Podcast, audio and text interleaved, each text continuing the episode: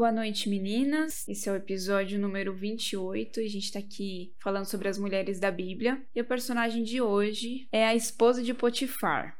Então eu vou orar aqui pra gente começar, pedindo a orientação do Senhor. Senhor Deus, nós te louvamos, ó Pai, por esse momento, te louvamos pela Sua palavra e pedimos a Deus que nesse, nessa hora, Senhor, nessa conversa, o Senhor quebrante o nosso coração, ó Deus, e fale conosco, Senhor, que a gente possa absorver, ó Deus, tudo que for falado aqui que a gente possa aplicar, ó Deus, na nossa vida. É isso que te pedimos, ó Deus, e te agradecemos em nome de Jesus. Amém. Bom, a esposa de Potifar, a gente aprendeu um pouquinho no episódio anterior sobre a história dela, é o ponto da história de José onde ela aparece. E eu vou dar uma contextualizada aqui para a gente lembrar uns pontos bem importantes dessa história. Potifar, ele tem José como um mordomo fiel e confia a ele a administração de tudo que ele tem. Depois de muitas vezes pedir a José que fique com ela, a esposa de Potifar se aproveita de um momento específico em que não tem ninguém em casa. E a Bíblia diz que ela agarra José pelas vestes, numa tentativa frustrada de ficar com ele, enquanto ele permanece fiel a Deus e a Potifar, o seu senhor egípcio. E alguns destaques dessa história que eu queria trazer aqui nessa noite é o seguinte: o primeiro deles é a intenção do coração da esposa de Potifar. Quando ela não consegue, mesmo com tanto esforço, ficar com José, que era o objetivo inicial dela, ela cria uma mentira desonrando o nome de José, que sempre foi um refer referencial de servo fiel. A consequência disso poderia ser uma sentença de morte. E isso esse, essa atitude, essa trama que ela faz, revela um coração egoísta que ela tem. Um, uma intenção, né, um egoísmo, um, um desespero para cumprir um desejo dela e ela ultrapassa qualquer limite para conseguir realizar o que ela quer. O segundo destaque é o seguinte: a esposa de Potifar, ela é quase que uma pedra de tropeço para José, que nessa história foge, né? José foge sem nem pensar na hora, né, nas roupas que ficam na mão dela. Então, José foi muito sábio, fugiu, não olhou nem para trás. Ele só foi embora. Ela não era uma mulher crente, ela não era temente a Deus, mas nós aqui somos, né? E a aplicação aqui é para nossa vida hoje. Nós temos um coração tão complicado, tão enganoso e tão parecido com o coração da esposa de Potifar. E essa história, ela nos lembra que o que está dentro do nosso coração pode derrubar outra pessoa, sendo essa a nossa intenção ou não. E essa história a gente costuma ouvir a vida inteira, né? E José ele é o protagonista aqui. Todas as coisas que ele conquista ali no, no Egito, né? O sucesso que ele tem em tudo que ele faz. E hoje a gente está olhando pela perspectiva da esposa de Potifar. A gente vai inverter aqui um pouquinho a história. Vamos olhar para a atitude dela, para o coração dela cada passo que ela deu nessa história para conseguir alcançar aquilo que ela desejava há tanto tempo, que era ficar com José. E isso tudo nos leva à questão de hoje. Vamos olhar para nossa vida aqui, tá? Ultimamente, você pensa aí, nas últimas semanas, nos últimos meses, a gente tem passado tempos difíceis que têm revelado muito do nosso coração do coração daqueles ao nosso redor. E assim, vamos pensar em qualquer área da nossa vida, seja é, emocional, seja sexual, como nessa história, seja espiritual algum desejo do meu coração, do seu coração, ou postura, seja intencional ou não, tem servido de pedra de tropeço para algum irmão?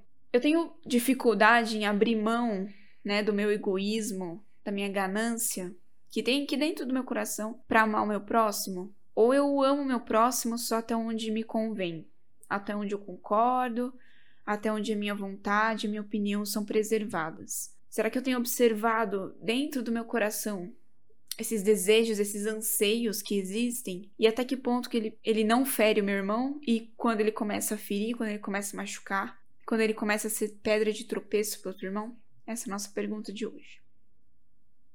É, essa pergunta desce fundo pra gente, né? Porque a gente tá avaliando as mulheres da Bíblia e são todas as mulheres. São os estereótipos de a Rebeca, as grandes mulheres e também as mulheres como a esposa de Potifar. Nós vamos passar por essas mulheres. Esse é um momento confrontador quando nós vemos que nós nos identificamos muito com essas mulheres pecadoras, né? porque ela tem esse desejo no coração e ela, ela idolatra isso ao ponto de ser maior do que qualquer coisa, é maior do que o respeito que ela deve, devia ao marido dela e é maior do que a própria vontade de José.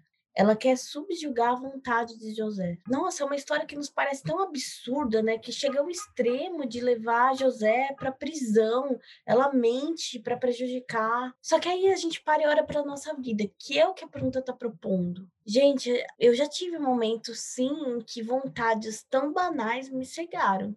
Me cegaram. E talvez a gente pense assim, a história dela tá no macrocosmo, mas assim, a gente faz muito dessas coisas no nosso dia a dia. Às vezes a nossa vontade de chegar num lugar é tão grande que a gente a gente não para para assistir uma pessoa que está perto, sabe? Às vezes uma pessoa precisa ser ouvida e a gente está tão preocupado em fazer alguma coisa, a pessoa está triste, ela quer alguém para escutar e a gente está com uma meta na cabeça e é aquilo e a gente passa por cima de todo o resto. E a gente faz muito disso. Nós colocamos muito os, a nossa vontade acima de todo o resto, diariamente. E a gente vai a extremos sem nem perceber.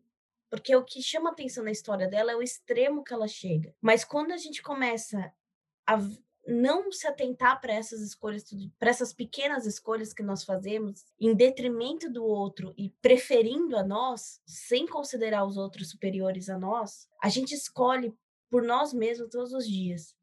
E se a gente não transformar isso de invisível a visível, se a gente não começar a trazer isso à consciência e não mudar, o extremo tá tipo a um passo de distância a mulher de Potifar fica, vai ficando assim cada vez mais semelhante, uma semelhante. Que isso chama atenção no coração porque, nossa, eu já citei essa frase, mas ela é muito verdade. O nosso coração é uma fábrica de ídolos. E o meu coração também é. E é muito fácil eu me distrair nas minhas vontades. Muito fácil. E quando a gente vai se dedicando a nós mesmos, as nossas vontades, elas vão sendo nosso, nosso ídolo, né? Nosso Deus.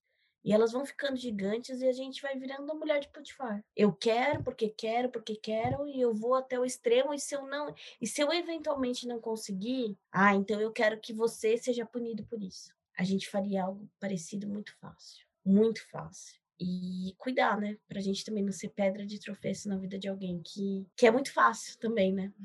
é muito fácil é, trazer pessoas para o nosso erro.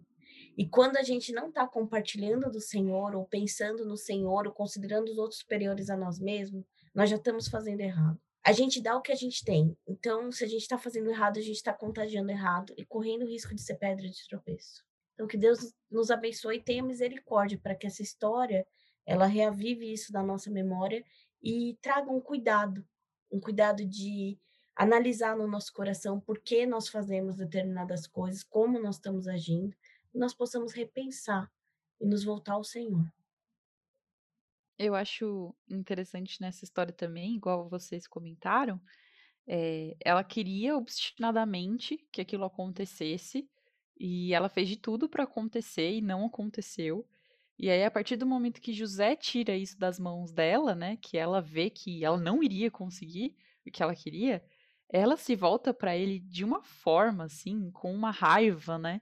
Que imagine você ser responsável por uma pessoa inocente, tá presa por dois anos e ainda se manter nessa decisão. Ou seja, ela deve sentir muito ódio dele. Muito desse ódio deveria vir do fato dela ter sido contrariada, da vontade dela ter sido contrariada, né? E é muito interessante isso que a colocou, porque a gente coloca as nossas vontades e os nossos anseios momentâneos como deuses, né? Então, se eu não tiver isso, nossa, eu não consigo. Eu imagino ela assim, não conseguia dormir, só pensava nisso. E é bizarro, porque ela viveu a vida toda ali. José foi um cara que apareceu. É, ok, teve certo papel de destaque ali no Egito e tudo mais, mas, cara, que coisa. É, tipo assim, ela obviamente não precisava de nada disso, mas ela coloca isso como vontade no coração e segue isso até os extremos dos extremos. E ao mesmo tempo, como como a gente comentou também, o quão próximo isso é da nossa realidade, né? Talvez não para isso, mas para outras coisas. Então, será que existe algo que eu quero tão obstinadamente que eu estou disposta a fazer qualquer coisa para isso? E não temo a Deus e não obedeço. E quando isso não acontece, eu me viro e me frustro e coloco a culpa em qualquer pessoa que esteja ali, menos no meu pecado. Então é algo para a gente refletir. revela o que o nosso coração tá cheio, né? Acho é questão da gente se esvaziar e se encher do Senhor, né? Para isso poder transbordar nas nossas atitudes, no, na maneira como a gente trata o outro. Eu tô lendo um livro sobre oração e a lição de hoje foi sobre orar em nome de Jesus. É, falando sobre isso. E o que, que significa, né, você tá orando ou agindo em nome de alguém, né? Por exemplo, pense você tem um, sei lá, um funcionário, e aí você fala, ó, oh, fulano, vai lá, pede tal coisa no meu nome. Você vai lá e, nossa, você tem o crédito porque você tá dando o nome de uma pessoa importante. Só que você tá indo para tratar dos interesses da outra pessoa, não do seu. É exatamente esse o sentido, né, da gente orar em nome de Jesus e fazer todas as coisas para glorificar o nome dele. É a gente agir em defesa dos interesses dele, não em defesa dos meus interesses. E eu acho que esse é o desafio, né? Porque quando o nosso coração tá cheio de coisas terrenas, coisas de natureza pecaminosa, eu vou agir conforme os meus interesses. E só quando eu me encho dele é que eu vou agir de uma forma que glorifica plenamente o nome dele, né? E que abençoa o meu irmão. Então acho que isso tem, tem tanto a ver, né? Qual que é o conteúdo do meu coração? Que, do que, que ele tá cheio? Eu tô representando os meus interesses? Eu tô agindo pensando no meu melhor, pensando no meu conforto, pensando é, em sair por cima? ou eu tô pensando em glorificar o Senhor? Né? Eu, eu vou até o fim para conseguir o que eu quero, para aquilo sair do meu jeito, ou eu não como, querendo ter o controle, eu tô só deixando o Senhor guiar e fazer conforme a vontade dele. É, então eu acho que essa é uma lição, né, que a gente aprende. E eu acho que pega muito, né? Porque a mulher de Potifar, como eu falei, né, ela não era cristã, ela tem muitas coisas diferentes da gente, mas nosso coração é tão igual a gente aprende muito com esse episódio, né? É, José, ele, ele teve integridade de sair sem olhar para trás, saiu correndo. Mas pode ser que eu me envolva com uma pessoa e as minhas atitudes egoístas, né, gananciosas, pode ser que essa pessoa não fuja, pode ser que essa pessoa caia junto comigo. Não precisa ser nessa área da história, né? Pode ser em tantas áreas, gente. Tanta coisa, tanta coisa que a gente pode pensar. É, e olha só a responsabilidade, eu levar um irmão a escorregar junto comigo. Ou também a responsabilidade de, de dar o testemunho para alguém que é de fora. Mas o meu exemplo, a minha palavra, pode arrastar para o lado oposto. Em vez da pessoa vir para Cristo, ela não vem. Então, para a gente pensar né, no nosso coração, do que, que a gente está se enchendo, né? Se a gente está se enchendo da palavra, se a gente está se enchendo do Senhor, da vontade dele, abrindo mão da nossa vontade, do nosso desejo é, do nosso apego às coisas materiais, ao nosso conforto, que a gente preza tanto pelo nosso conforto, e quando até um irmão, né, entre aspas, ameaça o nosso conforto, a gente já, já vira o bicho, né? Não, pode tocar o meu conforto. Então, nossa, é uma pergunta que realmente ela, se a gente engole seco, né? Ela não, não desce legal. Uma coisa que fala muito meu coração dentro disso é que às vezes a gente não precisa, a gente pede muitas bênçãos de Deus. E faz um tempo na minha vida que, não, eu não tô falando só de bênçãos materiais, mas eu tenho pedido também para Deus olhos para ver essas bênçãos, para olhar essas perspectivas. E eu vou explicar porque eu tô colocando isso. A mulher de Potifar, ela queria a vontade dela, dela, e assim, no final ela fica muito brava e coloca, como a Bia falou, colocou José na cadeia, né? Foi ao limite disso assim, muitas vezes a gente age igual porque a gente perde a perspectiva de que a pior coisa que Deus pode fazer por nós, muitas vezes é nos entregar a nossa própria vontade. E aí a gente, a nossa perspectiva da situação muitas vezes é isso tem que acontecer, isso tem que acontecer. Quer ver? E a gente faz isso com as áreas da nossa vida, assim, eu tenho que namorar, eu tenho que casar com aquele menino, eu gosto dele, eu tenho que me formar nesse curso, eu tenho que trabalhar agora. A gente coloca diversas coisas banais da vida. E a gente acha que se não acontecer daquela forma, não é o melhor. E é preciso nos lembrar que Deus sempre tem o melhor, e ao mesmo tempo que ele tem o melhor, ele tem o controle de tudo. E o que é melhor para Deus, eu não sou capaz de aferir isso.